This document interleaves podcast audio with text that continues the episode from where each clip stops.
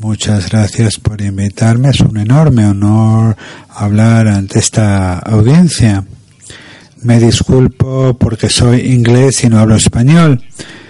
Me voy a esforzar por hablar con más claridad que mis contemporáneos y mis compatriotas. Porque asesinar el idioma inglés se ha convertido en una moda muy popular en mi país. Pues hablemos un poco de la ralentización de la economía. Quiero decir que actualmente hay una nueva paradoja de la productividad. Quizás recordéis la paradoja de Solo de los años 80 cuando dijo que vemos la era de los ordenadores en todas partes menos en eh, el mundo o en las estadísticas de la productividad. Pero sí que hay una paradoja porque mucha gente piensa que la, tecnología avanza rápidamente al mismo tiempo que vemos este enlentecimiento de la productividad. Y yo quiero decir que es un un enlentecimiento real, no es simplemente un artefacto o un artificio. Y también eh, hay mucho entusiasmo acerca de la inteligencia artificial, la robótica. Los robots vienen a quitarnos nuestros puestos de trabajo y yo realmente me encantaría que haya un robot que pues eh, corte el césped de mi casa, etcétera, pero sí que hay un cierto miedo en este sentido. Empecemos con algunas cifras, si me lo permitís. Las tasas de crecimiento en distintos periodos históricos. y barra P significa PIB por persona y Y barra HW significa horas eh, trabajadas eh, por unidad de renta. Si comparamos Estados Unidos con la Unión Europea de los 15, vemos que en la edad dorada del crecimiento europeo en los años 50 y 60, los países comunitarios creían mucho más rápido que Estados Unidos, se estaban poniendo a la misma altura, pero según ha ido pasando el tiempo, el crecimiento de la productividad en Europa se ha ido enlenteciendo periodo tras periodo, hasta que en el pasado reciente hemos visto un nivel, una tasa de crecimiento de la productividad muy, muy bajita, un 0,6% anual, que es inferior a la que vemos en Estados Unidos, pero su desempeño es también bastante decepcionante. Si nos fijamos ahora en el futuro, fijaros en lo que dicen las autoridades en cuanto, bueno, a las personas que utilizan estos datos para sus políticas. La Comisión Europea dice que el crecimiento de la productividad se recuperará de los niveles más bajos de los años de la crisis, pero que solamente para estos países será de un 1,1% anual eh, en la década de los 2020 y la productividad de Estados Unidos también se espera que se recupere un poquito eh, por parte de las autoridades presupuestarias. Esperan, como digo, que se recupere un poquito, pero tampoco va a ser una panacea. Eh, luego, pues, si vemos la parte de abajo de la diapositiva, el crecimiento de productividad eh, no parece que vaya. Bueno, desde el principio la crisis financiera no ha sido muy prometedora y la cuestión que nos planteamos en el año 2020 es si a Europa le va a seguir costando, ¿no? Pues eh, mantenerse a la par del crecimiento que aunque leve sí que está experimentando Estados Unidos. Pero gran parte de lo que sucede es que Europa lo que hace es responder a las mejoras tecnológicas que se producen en Estados Unidos. Y también debe ser así la cosa. Pero en el Reino Unido también sabemos que más de un 90% de los avances tecnológicos son importados de Estados Unidos. Es una transferencia tecnológica procedente de Estados Unidos. En algún momento del futuro, si lo permite la política, quizás la nueva tecnología proceda de China y esto es algo que estamos observando con mucho interés en el Reino Unido.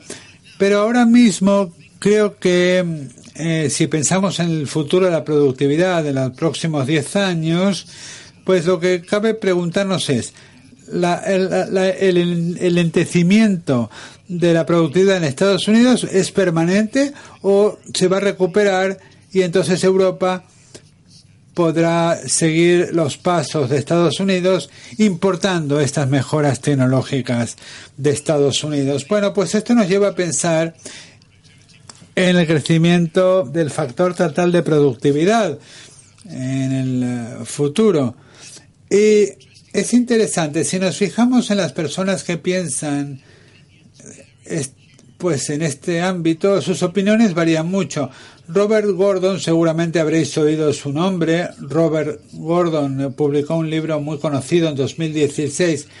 Y si lo lees, pues la previsión implícita de crecimiento del factor total de la productividad hasta el año 2030-2035, pues yo que su proyección es de un crecimiento del 0,4% anual.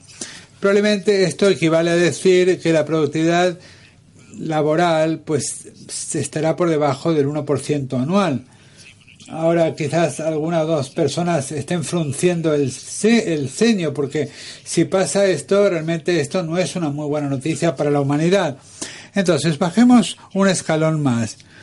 Uh, Brin Johnson es el agitador más importante de lo que yo llamo el tecno-optimismo, es decir, que las nuevas tecnologías van a poder transformar el desempeño de la productividad. En su libro de 2014, con McAfee, lo que dicen es que piensan que, la, que el crecimiento del factor total de productividad podría ser de un 2% al año. El crecimiento de la productividad laboral podría ser hasta de un 3%, que no está nada mal, ¿verdad? Podríamos ponernos muy contentos porque se trata de un futuro mucho más halagüeño, si me lo permiten. Algunos de mis mejores amigos son eh, economistas, eh, por lo tanto creo que tengo que mencionar lo que dicen los expertos en economía. Eh, los, los, expertos en economía son muy pesimistas en este momento, bastante pesimistas, cuando analizan lo que, hay, lo que le ha sucedido al crecimiento de la productividad pues eh, hablan de que ha decrecido mucho. Pues el eh, artículo de Antolín Díaz, pues habla de un crecimiento del factor total de productividad anual de un 0,4%. Pero, como siempre, podemos encontrar gente más optimista. Y yo les recomiendo el estudio del Exópulos y Cohen, que son autores que no son muy conocidos, pero que ahora sí eh, están teniendo bastantes seguidores, por lo tanto os recomiendo leer estos estudios. Su, su intento para predecir el crecimiento de PIB, bueno, pues lo que hacen es utilizar el número de libros de nueva tecnología que alberga el catálogo del Congreso de Estados Unidos, donde eh, se depositan todos los libros que se publican en Estados Unidos. Y lo que dicen es que en el pasado, pues este ha sido un muy buen indicador de crecimiento de factor total de productividad. Y señalan que la producción de libros, pues eh, fue bastante plana hasta el 2010, desde y desde entonces empezó a, despegar. Y pues eh, lo que hacen es hablar de un 2,2% de crecimiento. Por lo tanto, como digo, hay opiniones para todos los gustos. Eh, más de las que recuerdo que haya visto en mi carrera profesional y parte de mi trabajo consiste en decir que pues eh, todas estas perspectivas pues eh, son muy bueno pues dependen ¿no? de quién las formule porque nadie tiene una bola de cristal para saber quién tiene razón y quién no. Aquí tenemos algunas estimaciones econométricas que muestran pues esta perspectiva pues un poco pesimista. Y sé que las grandes economías europeas, estas son estimaciones de la OCDE, parecen tener unas previsiones pues menos halagüeñas de las que tenían pues a principios de siglo. Por lo tanto, Europa lo que hace básicamente es seguir los pasos de los americanos. Ahora, si quisiéramos resolver esta nueva paradoja eh, de la productividad, ¿qué posibilidades tenemos? Bueno, pues la primera probabilidad es decir que el problema tiene que ver con las mediciones, que estamos haciendo las cosas mucho mejor de lo que pensamos. Eh, y estas personas lo que dicen es que esencialmente la revolución digital ha, hecho que sea mucho más difícil medir el PIB de forma precisa y entonces subestimamos la tasa de crecimiento del PIB de forma significativa según estos autores. Para explicar la ralentización, pues este problema tiene que haber empeorado bastante, dicen. O sea, no es suficiente decir que subestimamos el crecimiento. El segundo elemento, y algunos de vosotros lo sabéis, a mí me, me encantan las citas y, autocitarme también. Y yo dije que si analizamos el, eh, el, crecimiento de las tendencias de productividad, pues el crecimiento de las tendencias es un predictor bastante malo de lo que va a suceder en los siguientes 10 años, especialmente hubiéramos sido muy pesimistas al principio de los años 90 en, en cuanto a lo que iba a suceder. Al principio de los años 90, sin embargo, ahí es cuando las cosas aceleraron un montón, la productividad aumentó mucho en el contexto de las tecnologías de la comunicación y la información. La paradoja del solo desapareció. Era una paradoja que ya nació enferma, como diría Monty Python, ¿verdad? Eh, estos chistes de Monty Python ahora mismo, pues, son, pues, se nos antojan eh, bastante, ah, bastante ah, interesantes.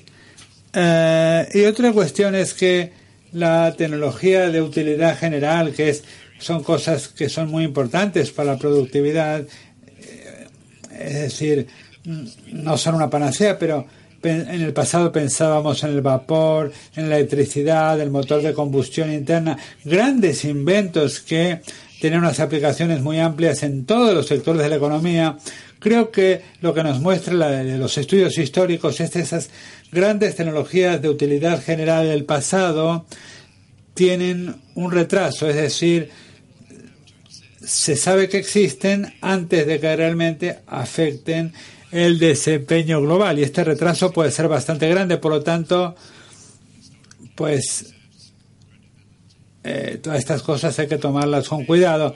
Robert Gordon, sin embargo, es más pesimista. Él básicamente piensa que de hecho no hay grandes inventos que queden por descubrirse. Los grandes inventos son cosas ya del pasado, ya no queda nada por inventar. Bueno, no sé si estaréis de acuerdo con esto o no al final de la charla. Tengo que deciros ahora al principio que yo no me creo esa premisa, pero Gordon la ha repetido una y otra vez y ya veremos lo que pasa. La quinta es de Nick Bloom y sus colaboradores, que es un economista del crecimiento pues muy muy conocido. Eh, lo que dicen es que las nuevas ideas se han, se han hecho mucho más difíciles de encontrar. Y esta es una visión muy pesimista, porque es una visión permanente del futuro. Aquí el argumento es que hay que eh, gastar cada vez más en I D para producir algún tipo de descubrimiento. Es decir, la productividad del sector del I D se ha reducido y se ha reducido muchísimo. Se está reduciendo muchísimo según va pasando el tiempo. Y si esta afirmación es correcta, entonces ellos tienen un modelo para explicarlo y si esto es así, pues estamos en una proyección del factor de productividad de crecimiento del factor total de productividad de 0,25 y una cosa que a la que no se ha prestado mucha atención en Europa y de la cual se pueden derivar muchas enseñanzas para vosotros europeos yo estoy practicando para la semana que viene. Vosotros europeos no porque el Reino Unido como sabéis pues eh, se va a marchar. Es esta afirmación de que Estados Unidos sufre de un, de un menor dinamismo empresarial. Eh, o sea, una, una destrucción creativa mucho más débil, menos startups, pues eh, la economía no responde a oportunidades de entrada con mucha eficacia, etcétera. Por lo tanto, la tecnología quizás exista o la tecnología quizás esté empezando a aparecer en, en distintos contextos, por ejemplo, de inteligencia artificial, pero la economía no se le da muy bien aprovechar estos desarrollos. Si esta afirmación es correcta, habrá que entender de dónde procede el declive en dinamismo y será muy importante para los europeos, para vosotros europeos, evitar caer en este tipo de trampa. Muy bien, no voy a hablar mucho tiempo de esto, simplemente quiero decir que la literatura está muy de acuerdo con que la ralentización en Estados Unidos no es un, simplemente no se debe simplemente a un problema de medición, Hablando en general, los economistas de este club sí que están de acuerdo con que el crecimiento se subestima muchas veces, pero dicen que esto lleva sucediendo en las últimas décadas y no es algo que haya empeorado demasiado. El problema en, al estimar el crecimiento de la producción real y el crecimiento de la productividad real tiene que ver con medir lo que se llama el desinflador del PIB, es decir, lo que le sucede a los precios, es decir, cosas como ajustar precios por cambios de calidad, por ejemplo, que es una parte muy importante del avance tecnológico, pero también es un problema muy grande para los analistas que miden este tipo de parámetros. Y también es verdad que la economía digital nos permite ganar algunas cosas.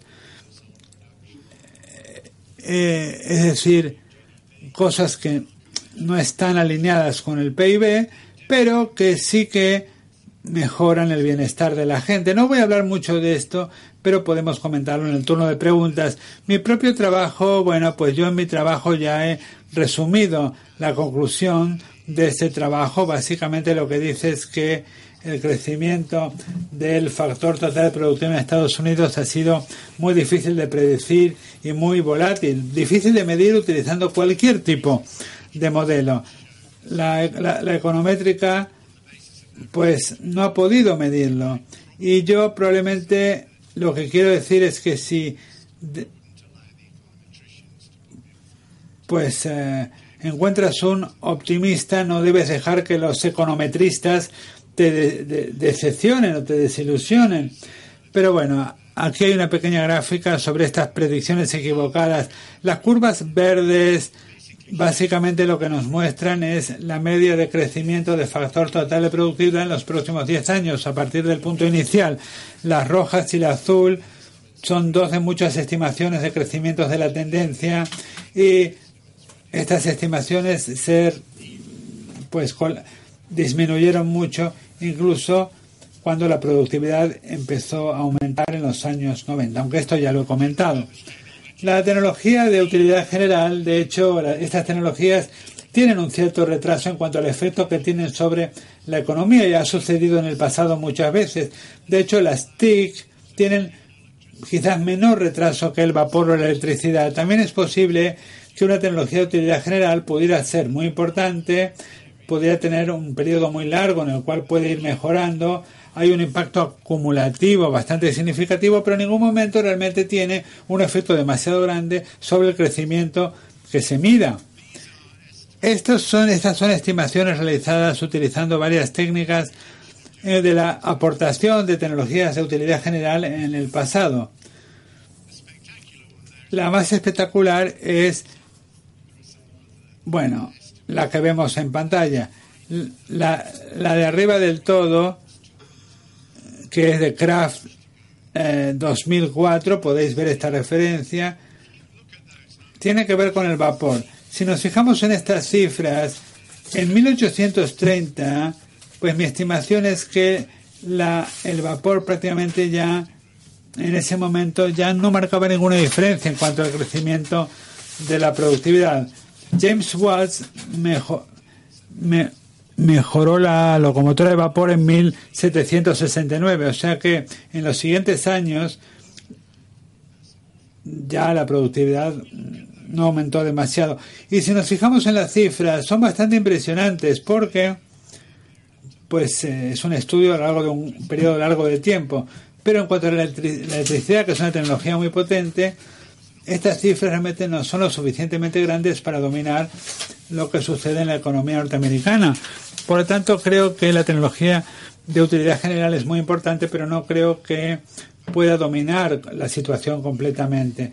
No creo que pueda dominar el desempeño de la productividad. O sea que si eh, nos desesperamos con la aparición de los robots en cuanto a la productividad, no creo que esto realmente marque un cambio demasiado grande en cuanto a la ralentización actual. Y ya que hablamos de robots, los analistas de tecnología, ¿qué dicen en este momento? Bueno, pues esta es gente que han analizado el empleo, ha analizado la tecnología que está por venir, ha analizado incluso la posibilidad de automatizar o informatizar la producción.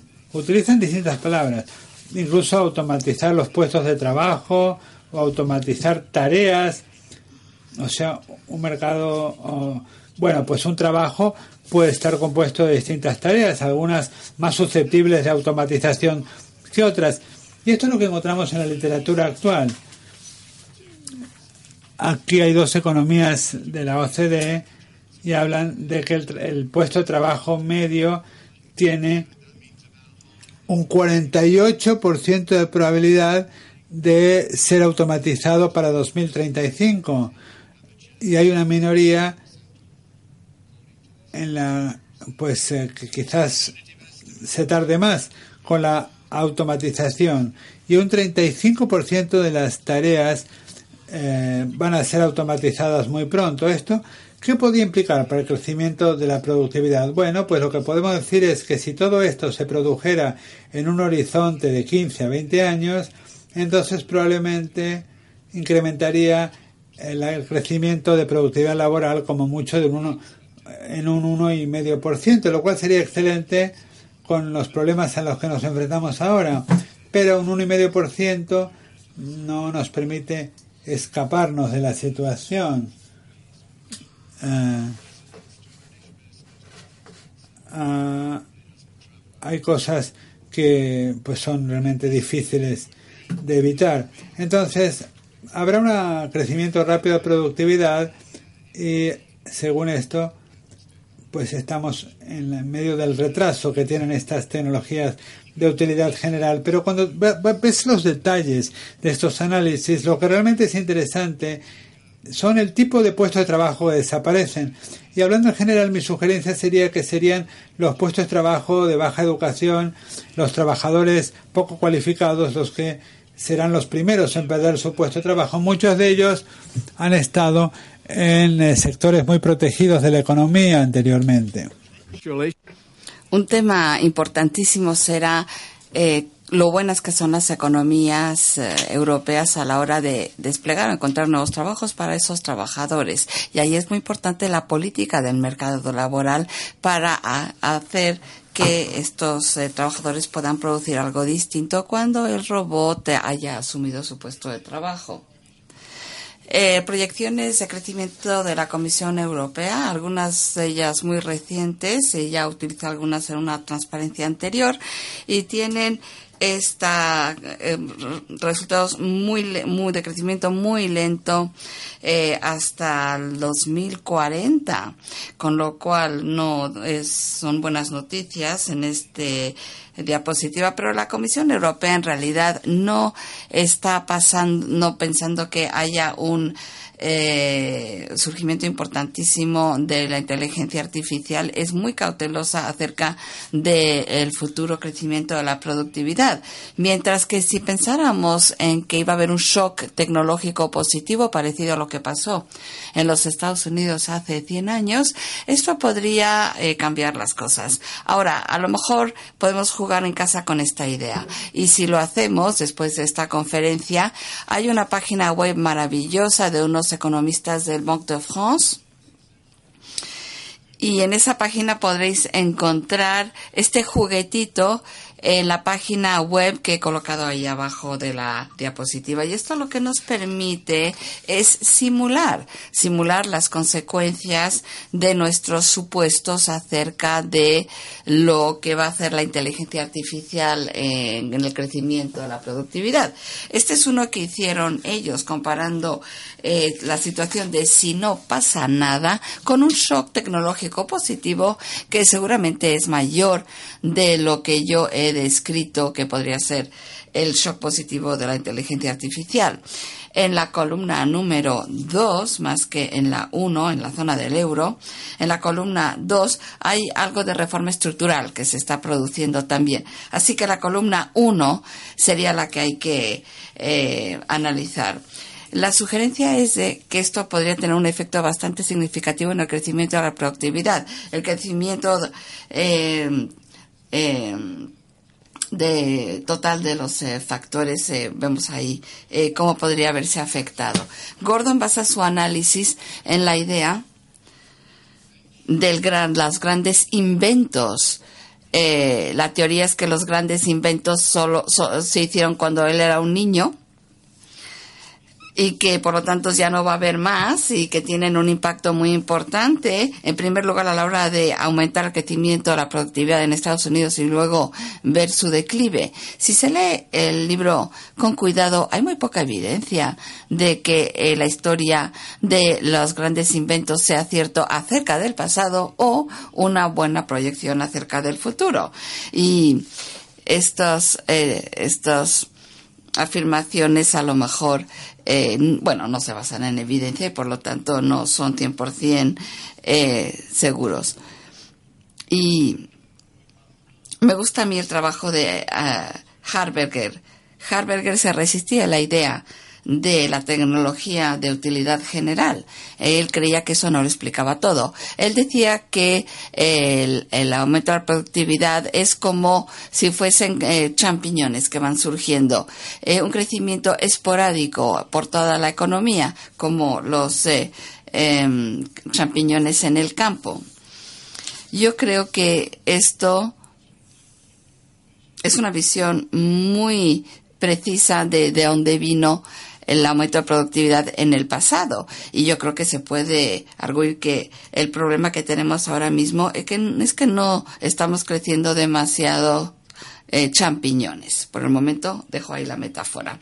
Si volvemos a la década de los 30 y si eh, viésemos esa década eh, progresiva en cuanto a tecnología, mis colegas y yo yo soy parte de este, eh, de este trabajo, vimos de dónde venía el crecimiento de la tecnología de utilidad general, cuando en Estados Unidos eh, creció mucho la productividad y nos convencimos fácilmente que el crecimiento de la productividad no estaba en absoluto dominado por los grandes inventos.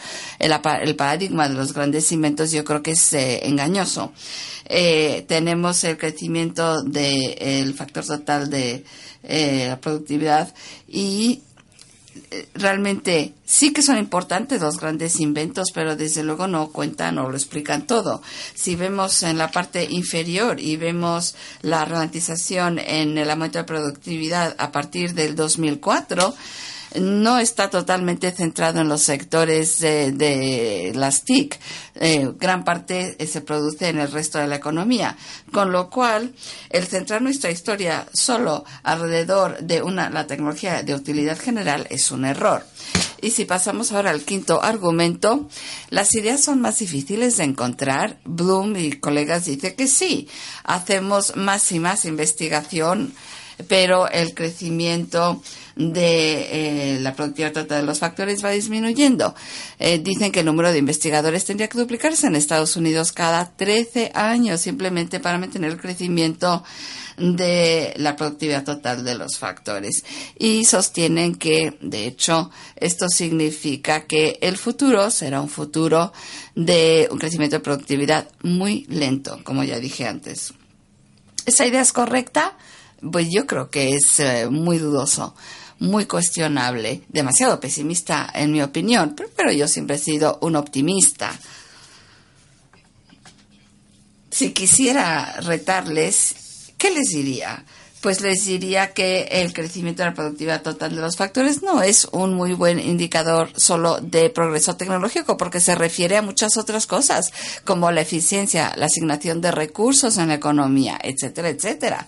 Así que una forma de, de poder calcular esto es ver eh, las patentes. Si vemos el número de patentes por investigadores ha disminuido un poquito, pero va cayendo muy lentamente en la vida media de las patentes desde 200 años. Y si vemos nuestros amigos con los libros eh, de tecnología, no hay eh, retornos decrecientes en absoluto. Si queremos ser súper optimistas, fijaros en el último punto. La inteligencia artificial puede tener el papel de ser el invento de un método de invención. ¿Qué quiere decir esto?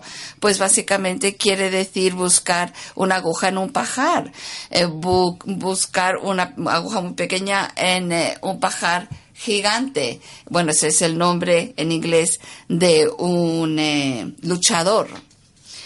Pero bueno, eh, esto quiere decir que gran parte de nuestras nuevas ideas provienen de experimentar con eh, poner cosas a prueba. Y si es, creemos esto, desde luego, esto lo, es lo que, en lo que nos va a ayudar la inteligencia artificial. Y esto querría decir que el progreso tecnológico en el sector de I D va a resolver esta, eh, por este problema de eh, que es cada vez más difícil encontrar ideas. Así que hay algunas estadísticas sobre patentes, eh, etcétera. Esto lo pueden ver luego en su tiempo libre. el dinamismo decreciente del mundo de los negocios. si vemos simplemente donde se, ha producido el cambio en productividad en la economía norteamericana, podríamos hacer una identidad de contable. Y entonces veríamos que una gran parte, casi toda la ralentización en la economía podría explicarse por pequeñas contribuciones de entradas y pequeñas redistribuciones de actividad hacia empresas más productivas, hacia productores más dinámicos. Esto claramente tendría uh, un papel más importante en la historia. Es una identidad contable, eh, pero no nos eh, cuenta la causalidad, no nos dice exactamente lo que está pasando, pero sí que es una historia muy interesante. Así que si existe ese tipo de problema y esto está eh, eh, ralentizando el crecimiento de la productividad que se podría producir en la economía por el cambio tecnológico, ¿cuál podría ser el motivo? Bueno, pues yo creo que eh, esto es lo que vemos cada vez más en la bibliografía. Todavía no se ha llegado a un consenso, pero hay unos eh, trabajos muy interesantes. Y lo que dicen, sobre todo, es que la competencia se ha debilitado en la economía norteamericana. Thomas Filippo tiene un libro excelente que se llama La gran inversión. ¿Y qué es lo que dice? Que a lo largo del mm, periodo de después de la guerra hasta los primeros años de este siglo, economía tenía una política de competitividad muy débil comparada con la de los Estados Unidos. Las cosas han cambiado y cómo se han invertido las cosas. Pues ahora es Estados Unidos que tiene unas políticas de competencia ineficaces, débiles, mientras que en la Europa han mejorado muchísimo, seguramente porque la política de competencia se organiza a nivel de la Unión Europea, más que a nivel nacional de los eh, miembros. Philippe Vanjou eh, la parte más convincente de su evidencia es que la respuesta de entrada de nuevas empresas a donde los activos de, precios de activos nos dicen que es un buen sector para invertir, parece que eso ha caído a casi cero desde el cambio de siglo. ¿Cuál es la historia? ¿Qué es lo, qué es lo que lo explica? Según él, que la normativa ha hecho que sea mucho más difícil el hacer frente a las empresas ya establecidas, la concentración ha aumentado, el exceso de beneficios ha aumentado y esto no es bueno para la competencia que pueda eh, llevar a una mejora de la productividad. Y esto es interesante porque sería una historia con unas eh, consecuencias muy importantes en la política mm, de aquí y también para los norteamericanos y quizás ayudaría a resolver la paradoja de que la de que el cambios importantes de tecnología van acompañados de una débil productividad. Bien, eh, creo que ya he utilizado todo mi tiempo porque me dijeron que podía hablar unos 40 minutos. Según mi reloj llevo 35 minutos. Así que ahora después de haberles provocado con todo esto, eh, daré mis conclusiones, pero yo quisiera hablar un poquito de mi país, si me lo permiten, antes de terminar con las conclusiones. Y la historia es que lo estamos haciendo y nos está yendo peor que a todos los demás, con la posible excepción de Finlandia en la mejora de la productividad.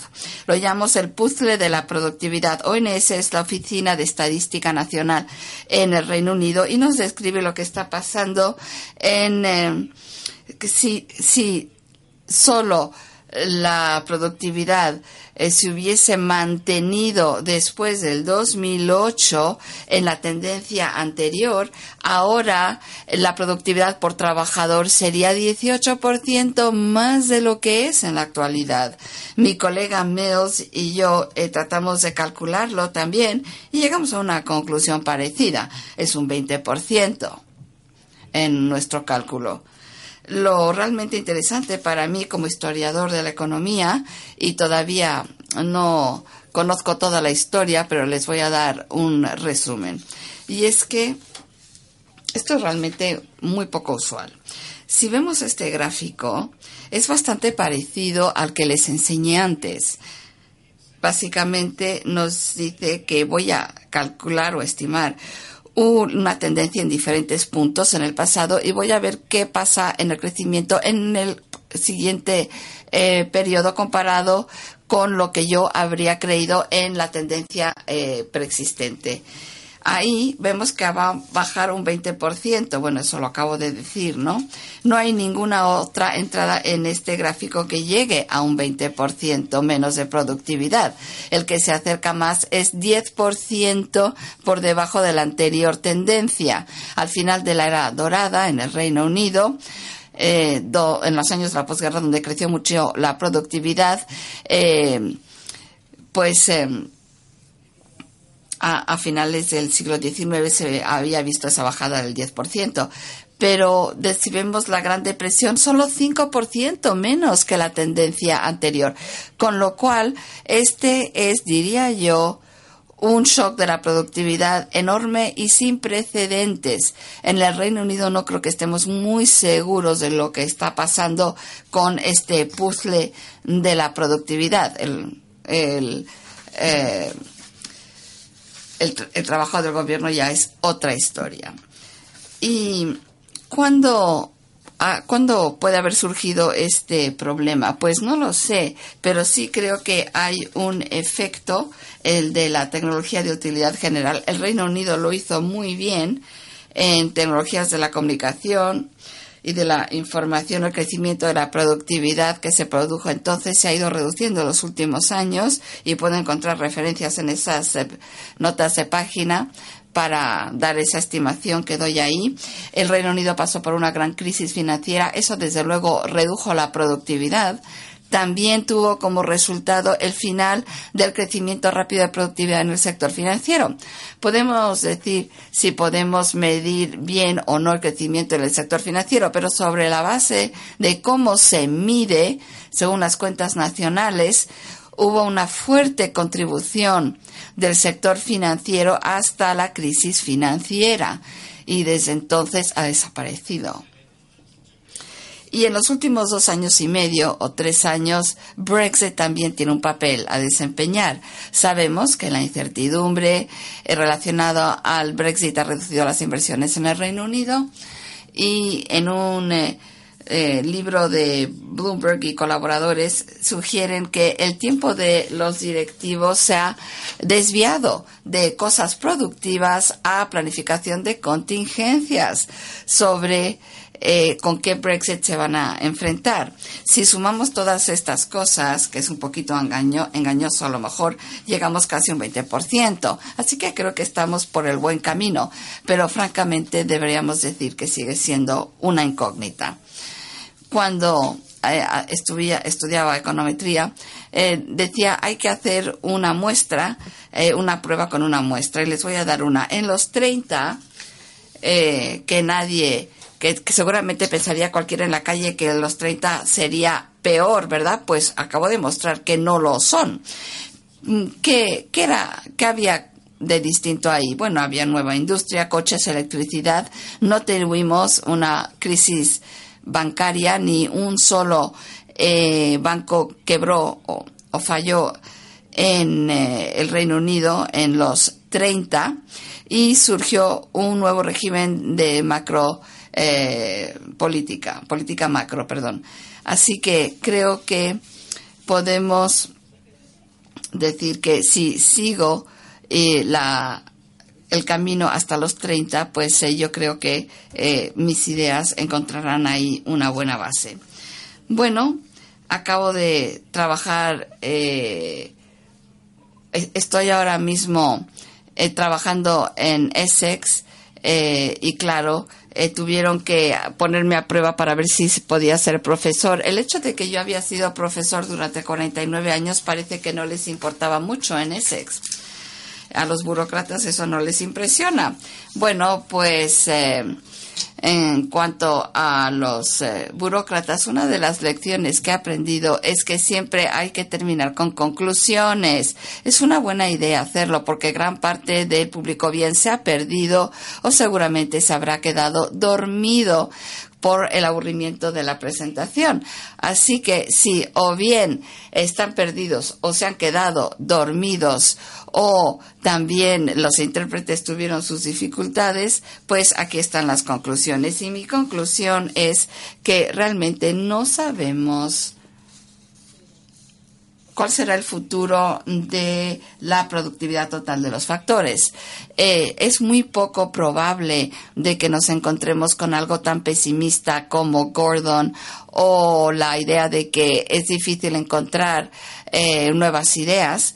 La evidencia a favor del optimismo de la tecnología, eh, creemos, es un poquito más atractiva que mirar hacia atrás y manipular los datos y estoy dispuesto a dar algo de credibilidad a la idea de que quizás en parte estemos esperando el impacto económico de una nueva tecnología de utilidad general. Creo que la ralentización de la productividad es algo muy real, pero seguramente no va a ser permanente al nivel en que está ahora, sino que posiblemente se ha habido exacerbado por errores en la política. ¿A qué errores me refiero? Los errores que han generado un menor dinamismo por parte de las empresas. Un menor dinamismo empresarial es como no crecer suficientes em, champiñones. Volviendo a mi metáfora, termino con la conclusión de que tenemos que crear cuantos más champiñones mejor. Gracias.